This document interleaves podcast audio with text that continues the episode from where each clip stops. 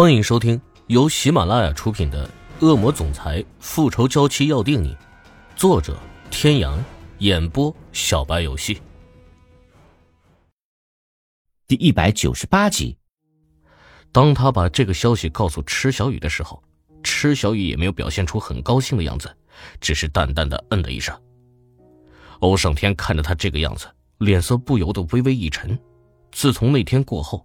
池小雨的身体渐渐的好转，他很配合医生的治疗，可他就像现在一样，任何时候他的眼睛里还有他的神情都是这般淡然，仿佛再没有什么事情能够让他去关注的，哪怕是对他来说最重要的父亲，他还是会像以前一样跟欧胜天说话，就好像什么事情都没有发生过一样，可欧胜天却能明显的感觉出来他的疏远，这样的态度。让欧胜天很抓狂，但他却没有任何的办法，那种无力感就像是一拳打在棉花上一样。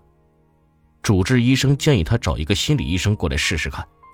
按照他的建议，欧胜天请了一个心理界权威伴奏医生，看过之后，结果还是很失望。心理医生说，池小雨的一切表现都很正常，没有什么很严重的心理问题。他的表现，不过是当人们遇到一些不好的事情。不愿意去承受或是面对的时候，都会选择的一种逃避。只要多分散他的注意力，走出那片阴影就好了。欧胜天每天都在医院里守着池小雨，有时候面对面的坐着聊天。虽然感觉彼此就在眼前，可中间又像是隔着千山万水一般无法翻越。每每看到这样的池小雨，欧胜天都会在心里唾弃自己：池小雨会变成这样。无一不是在彰显他的无能。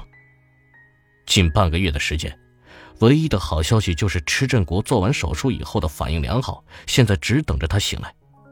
就在刚才，欧胜天刻意将这个消息告诉了池小雨，他的脸上浮现出一抹淡淡的微笑，说了一句：“真好。”沉默中，房门被敲响，欧胜天走过去开了门，是他的一个手下。那个人附在他耳边低声说了几句话，欧胜天沉吟片刻之后吩咐道：“让他上来。”手下人领命而去，不多时，领了林宇哲上来。他的脸上除了嘴角还有些淤血，已经好的差不多了。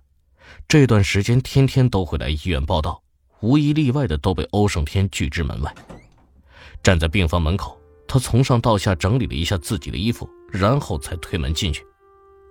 看到欧胜天也在，他并不意外。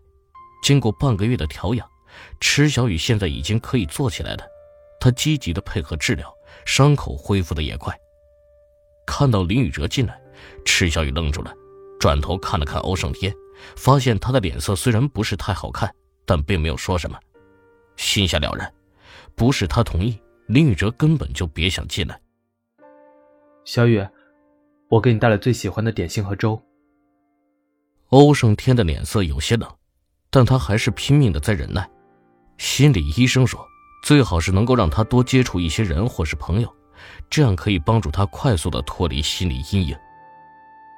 谢谢你，宇哲哥。林宇哲看向欧胜天，眼里的挑衅丝毫不加掩饰。面对这样火药味十足的场面，池小雨却还是那副当然的表情，似乎就算是那天两人打架的场面再次重演。他也不会有任何的意义。林宇哲拿过一边放着的小桌子，撑开来，把带来的糕点、小米粥，还有几样精致的小菜放在了桌上。池小雨一眼就认出来了，他抬头看着林宇哲：“这些都是你特意去买的？”Bingo！我就知道你也能认出来，亏得你还记得。房间内的气压不断的下降着。林宇哲顶着巨大的压力，用一副轻松的口吻和池小雨说着话。果然还是一样的味道。林宇哲拿起筷子，不断的夹着小菜放到他的碗里，劝他多吃点，一边和他聊着天这些都是我特意去那买的，以前上大学的时候，你就最喜欢他们家的味道，三天不去你就要嚷嚷了。他这些话看似是在和池小雨闲聊，可实际上。他是在告诉欧胜天，他和池小雨之间的美好回忆是他欧胜天永远也没有办法插足的。听了他的话，欧胜天拧眉，心里不断的冒着酸泡泡。林宇哲也算是比较了解男人的心思，他就是想利用他和池小雨的过去，让他们之间产生下戏，他好趁虚而入。